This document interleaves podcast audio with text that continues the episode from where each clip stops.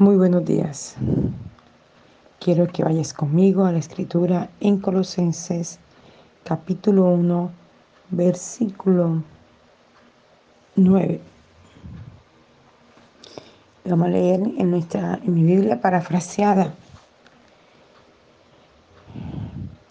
Desde el versículo 9 dice, desde el primer momento que nos hablaron de ustedes, hemos estado orando y pidiendo a Dios que les ayude a entender la voluntad divina y que les dé sabiduría e inteligencia para las cosas espirituales. Oramos asimismo que sus vidas agraden y honren al Señor, que siempre hagan el bien y a los demás que cada día conozcan mejor a Dios y que estén llenos de grande y glorioso poder divino para que puedan perseverar a pesar de las circunstancias adversas y para que pase lo que pase, con gozo den gracias al Padre, quien nos ha capacitado para participar en las maravillas que pertenecen a los que viven en el reino de la luz. Porque Él rescató de las tinieblas satánicas y nos trasladó al reino de su Hijo amado, quien compró nuestra libertad con su sangre preciosa y perdonó nuestros pecados. Que el Señor bendiga su palabra. Vemos entonces en la escritura, ¿verdad? Desde ese versículo 9, dice, desde el primer momento que nos hablaron de ustedes, hemos estado orando y pidiendo a Dios que les ayude a entender la voluntad divina y que les dé sabiduría e inteligencia para las cosas espirituales. Vemos a Pablo hablando a los colosenses y enseñándole que cada día deben buscar más de Dios, que cada día. Y quizás Pablo podía ver en ellos que no había mucho entendimiento de las cosas espirituales. Y es quizás lo que a uno como pastor o como ministro de Dios le pasa.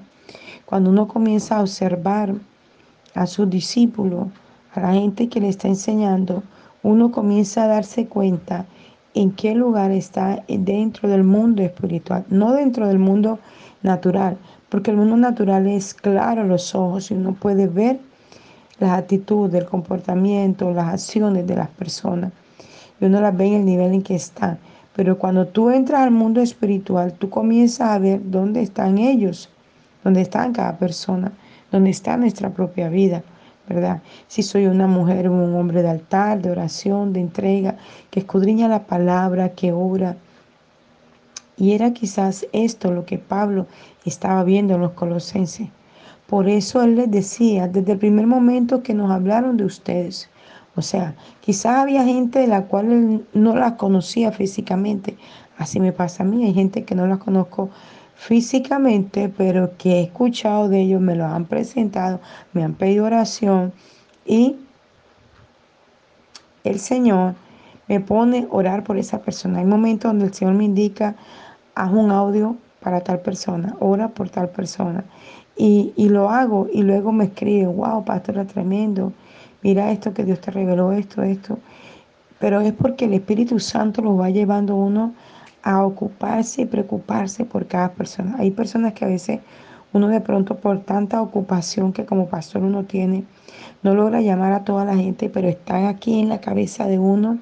Me pasó ahorita, le escribí a alguien tengo días de tenerla, dos personas, dos personas, exactamente dos. Dos personas teniéndola en la cabeza y una, wow, me di cuenta de algo muy, que está pasando algo que Dios me estaba mostrando hace mucho tiempo.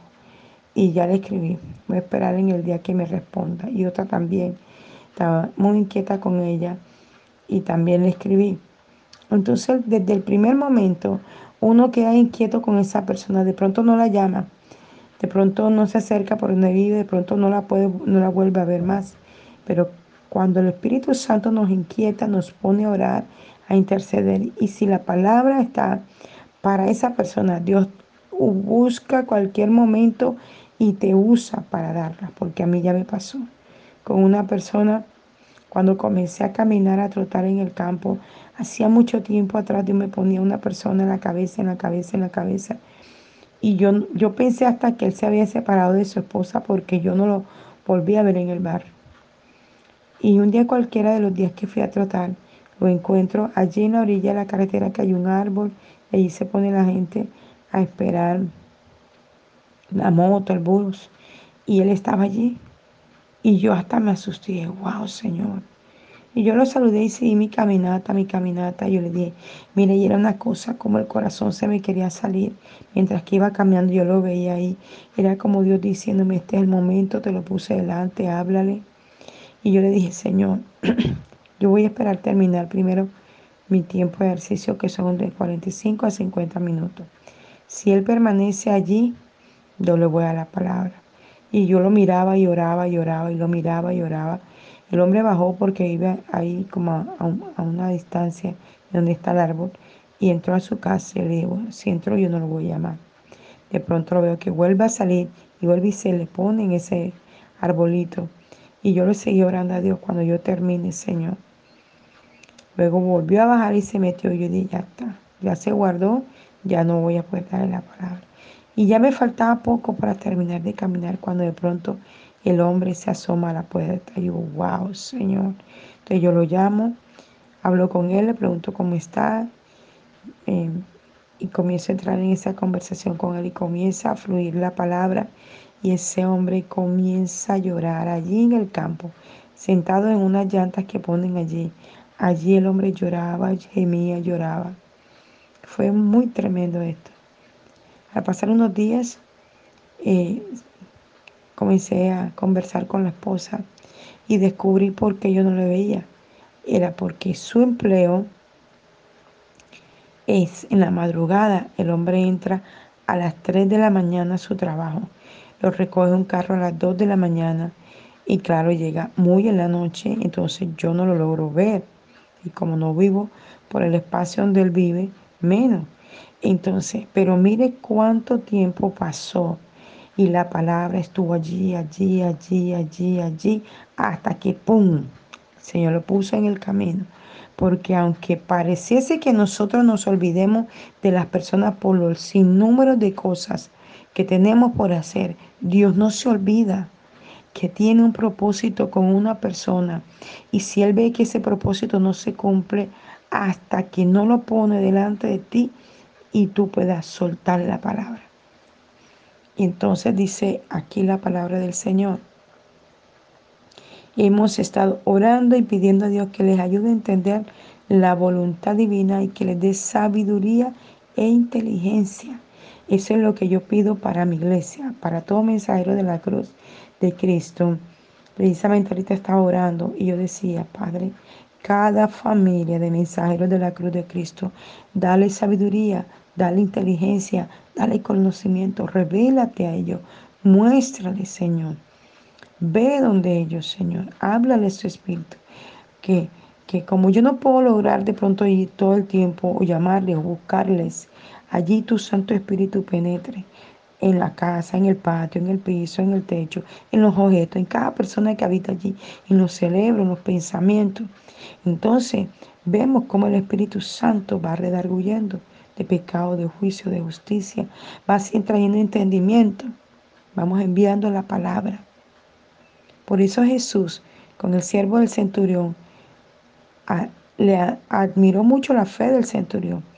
Y como vio lo que él le decía que no era digno de entrar a su casa, desde el sitio que estaba, tomó la palabra y le envió al siervo del centurión. Y el siervo en esa misma hora fue sanado. Entonces tu palabra tiene el poder para ser enviada a cualquier lugar recóndito de la tierra donde haya alguien que necesite la oración. Si no te puedes comunicar con él, no puedes hablar, no puedes escribirle o alguna circunstancia lo separa, puedes enviar la palabra que ella correrá a través de la atmósfera del ambiente, de las ondas hercianas. Las ondas hercianas son las que están en el ambiente, que hacen que las voces, que los que los medios de comunicación puedan transmitirse porque las ondas están en el aire. Ellas hacen que vayan de un lugar a otro y puedan transmitirse. Tu palabra, las ondas hercianas las transmitirán. El poder, la gloria de Dios la manifestará y la llevará hasta donde tú necesitas que ella llegue. Y hará lo que necesita hacer el Señor. Entonces, siempre estamos en esa actitud de oración por las personas. Yo a veces me he sorprendido que Dios me ha puesto a orar por, por personas y cuando veo, la persona viene o me llama o me escribe porque el Señor me ha puesto a orar. Es increíble, yo a veces me sorprendo cómo Dios me inquieta por alguien y oro por esa persona. Y Dios me permite saber de cualquier manera o de cualquier forma de esa persona en la situación en que está. Entonces sigue diciendo la palabra del Señor. Oramos asimismo que sus vidas agraden y honren al Señor, que siempre hagan el bien a los demás y que cada día conozcan mejor a Dios. Esto es tremendo. Y es mi oración por mi iglesia, es mi oración por cada persona que conozco, es mi oración por cada familiar, es mi oración por cada uno de ellos. Que sus vidas conozcan al Señor. Que sus vidas agraden y honren al Señor. Que sean personas que tengan una buena comunión, una buena relación, no solo con Dios, sino también con los hombres. Yo le decía a mi hija, ayer precisamente le decía, hay que tener una buena actitud con la gente. Y bueno, ser eh, fuerte, porque a veces tenemos que ser fuertes con los hijos, con la familia, con las ovejas. Pero también es bueno exaltar en ellos las cosas buenas que tienen. También es bueno hablarle con cariño, eh, em, exaltar cada cosa bonita que hacen, animarle a que avancen, a que vean en ellos todas las cosas buenas que tienen. Y esa es mi oración. Que, los, que la gente pueda ejercitarse. Yo le pido a Dios que la gente pueda comprender que no tiene que depender de la oración de los demás, sino que puedan levantarse, ejercitarse, eh, eh, tomar la autoridad, orar, clamar, levantarse en la adoración. Esa es mi oración por cada persona que conozco. Cuando me dice, ay pastora, es que no puedo, ay pastora, mira mi situación, ay pastora, mira tal cosa. Pueda levantarse en el nombre de Jesús, apartarse del pecado. A veces me, me carga cuando mm, hay personas que están teniendo procesos en Dios y de pronto retroceden. Hace unos días largos atrás, Dios me daba una visión donde yo veía un cangrejo gigante y una tortuga gigante, era impresionante. Eh, yo he visto tortugas gigantes hace muchos años en un programa que daban en Discovery Channel, que me gustaba mucho animales, y mostraban unas tortugas gigantísimas, impresionante. Yo lo más grande que he podido ver, este, las de mar, son unas chiquiticas que en donde una amiga tenían una alberca y eran agresivas porque uno les, metía la mano y ya lo mordían a uno. Y eran pequeñitas, cabían en la palma de la mano. Y de las de tierra, que son, eh, unas tienen un nombre, las de mar tienen un nombre y las de tierra tienen otro nombre. Y logré ver en alguna casa que ellas se enterraban, tenían poco y de pronto se desaparecían y era porque se enterraban, se quedaban debajo de la tierra y de pronto cualquier día salían y eran grandísimas, impresionantes. Y yo ese día tuve esa visión con esos dos animales y yo le dije, ¿qué significa esto? Y el Señor me dijo, el cangrejo da un paso hacia adelante y dos hacia atrás. Y esa es su manera de caminar. Uno hacia adelante, dos hacia atrás. Uno hacia adelante, dos hacia atrás. Así es el pueblo de Dios, me decía el Señor. Dan un paso hacia adelante, se deciden a caminar conmigo, viven una experiencia sobrenatural, lloran, se quebrantan, se arrepienten y dicen que se van a apartar más. Prometen, Señor, yo te prometo que no voy a tomar más, yo te prometo que no voy a hacer más esto, yo te prometo que no voy a ir más al brujo, yo te prometo que no me vuelva a leer más la mano, yo te prometo que no, no fornico más, no adultero más. Promesas, como decía mi mamá este, promesas que a veces no tienen conciencia. Y promesas, y luego van pasando los días y el enemigo comienza a atacarlos y comienza a usar gente aún de su propia familia, es increíble, amigos, y los van seduciendo, los van seduciendo a caer al pecado, a caer al mal. entonces dan un paso adelante y retroceden dos. La escritura dice que los demonios salen del cuerpo y van y se van, pero luego ellos miran, atisban, atisbar es mirar, así dice el cantar de los cantares, atisban, atisbar es, es observar, es mirar como entre las cortinas, como entre las ventanas, cuando uno se asoma, así mira qué pasa afuera, eso es atisbar, eso es lo que hacen los demonios, atisbar, van mirando, van mirando, y, y en el mínimo movimiento que uno pueda hacer, y que le pueda dejar una puerta abierta y ellos vienen y chiflan. Yo observo que a veces cuando hay gente por la calle en la madrugada queriendo hacer daño a alguien, chiflan y con su chiflido están dando una orden y vienen los demás que los acompañan, 3, 4, 5, para hacer lo que han pretendido hacer, atracar a alguien, meterse en una casa, lo que sea.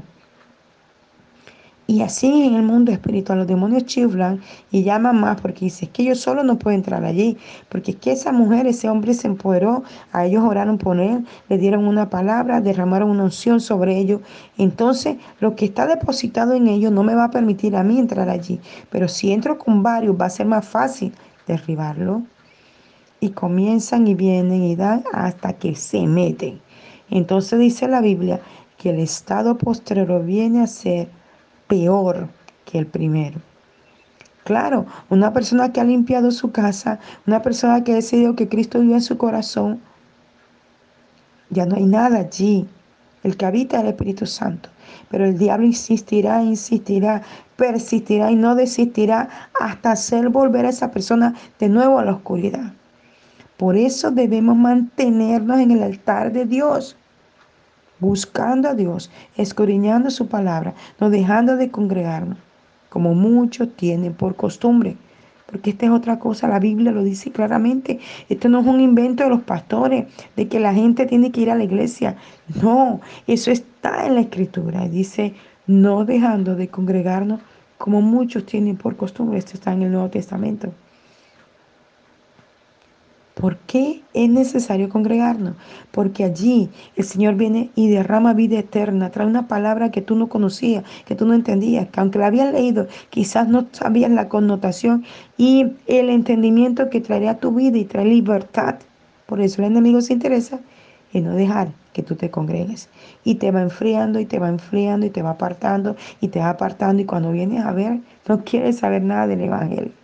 Pero es porque dejaste de orar, es porque dejaste de congregarte. En la congregación eres animado a buscar más de Dios, a leer la escritura. Cuando escuchas estos devocionales, eres animado a meterte más en la gloria de Dios, más en la presencia de Dios. Por eso el enemigo insta, insta, insta, hasta que golpea y prum, se mete. Y si se metió, todavía hay una oportunidad porque abogado tenemos en Cristo Jesús para el perdón de nuestros pecados, para echar fuera lo que no es de Él, para sacarlo. Tremendo. El poder de Dios es una cosa sobrenatural. Y sigue diciendo, y que estén llenos del grande y glorioso poder divino para que puedan perseverar, mira esto, a pesar de las circunstancias adversas y para que pase lo que pase, con gozo den gracias al Padre, quien nos ha capacitado para participar de las maravillas que pertenecen a los que viven en el reino de la luz. Tremendo este dos textos. Para que participemos de todas las maravillas, de todo lo que el reino de los cielos tiene. Por eso es que Satanás está interesado en susurrar, susurrar, susurrar todo el tiempo, porque sabe él cuántas cosas maravillosas tiene Dios para su pueblo en todas las áreas, llámese salud, llámese economía, llámese relaciones interpersonales, llámese hijo, padre, madre, abuelo, tío, sobrino, llámese empresa, llámese jefe, compañero de trabajo. Dios quiere hacer milagros todo el tiempo. Dios quiere hacer maravillas. Y eso solo lo encontrarás en el reino de los cielos. En la oscuridad no lo vas a tener. El diablo te susurrará y quizás hasta convencerá y dirá, Ve al santero, ve al palero, ve al brujo, a que te lean la mano, el cigarrillo, a que te lean el tabaco y él te va a decir por qué estás así, porque tu marido está así, porque tu hijo está así. Y entonces te va a unos baños y te va a unos riesgos y entonces va a mejorar y tú le vas a creer al enemigo. Y va a volver a caer la persona en esas situaciones y no le va a encontrar gusto a volver a la iglesia, porque el gusto se lo dio Satanás y allí se está envolviendo. Pero la sangre de Cristo, del Cordero inmolado, que entregó su vida en la cruz, sea ahora en el nombre de Jesús sobre cada vida, sobre cada pensamiento, sobre cada hogar, sobre cada niño, sobre cada joven, sobre cada marido, sobre cada mujer, sobre cada empresario, sobre cada negocio sea el poder de la sangre derribando al palero, al santero, al hechicero, al brujo, al espiritista, al nótico, derribando las malas intenciones, el robo, el atraco, el boleteo, la, la drogadicción, quebrantando todo eso, echándolo fuera. El que tira la magia, el conjuro, el que habla mal del otro, la murmuración, el señalamiento, se ha quebrantado en el nombre de Jesús porque el pueblo de Dios, donde quiera que esté en el mundo entero, comienza a vivenciar las maravillas del reino de los cielos y comienza a levantarse con poder, a vivir lo que Dios estableció en el cielo para la tierra para todos sus hijos. Aleluya. Y declaro y decreto esta mañana que el pueblo comienza a ser levantado, despertado a un nuevo nivel de gloria, a un nuevo nivel de entendimiento, de conocimiento de lo que Dios tiene establecido. Aleluya. Para cada hijo de Dios, para cada siervo de Dios. Bendito sea su nombre para siempre. Aleluya. Padre, esta mañana te damos gracias por tu hermosa y divina palabra que nos catapulta a enseñar, que has colocado ministros, siervos, padre, madre, que se preocupan y se ocupan por el crecimiento nuestro. Yo te doy gracias por todos los hermanos, amigos, consiervos ovejas, familiares que me has entregado para pastorear a través de este medio del devocional, a través de cada enseñanza que puedo publicar en cada grupo. Aunque estén en la distancia y muy lejos, me permite llegar hasta su vida para enseñarle lo que tú cada mañana traes a mi corazón, lo que revelas a mi espíritu, Señor amado, y que primeramente es tocante a mi vida. Señor, y que me redarguye de pecado, juicio y justicia, y luego es tocante a los demás, Padre. Gracias, gracias, mil gracias por tu palabra. No tenemos cómo agradecerte tu instrucción y tu deseo de que mejoremos, de que cambiemos, de que seamos transformados y renovados en ti, Señor amado. Te damos gracias, amantísimo Señor. Esta mañana les habla la apóstol Janet Rentería desde el altar de mensajeros de la Cruz de Cristo Barranquilla, Colombia. Que esta palabra pueda hacer lo necesario en tu vida y en tu corazón y pueda ayudarte a madurar y alcanzar esas cosas que hasta hoy no has alcanzado, pero que están allí para ti. Que hoy traiga el Espíritu Santo entendimiento y revelación en el nombre de Jesús.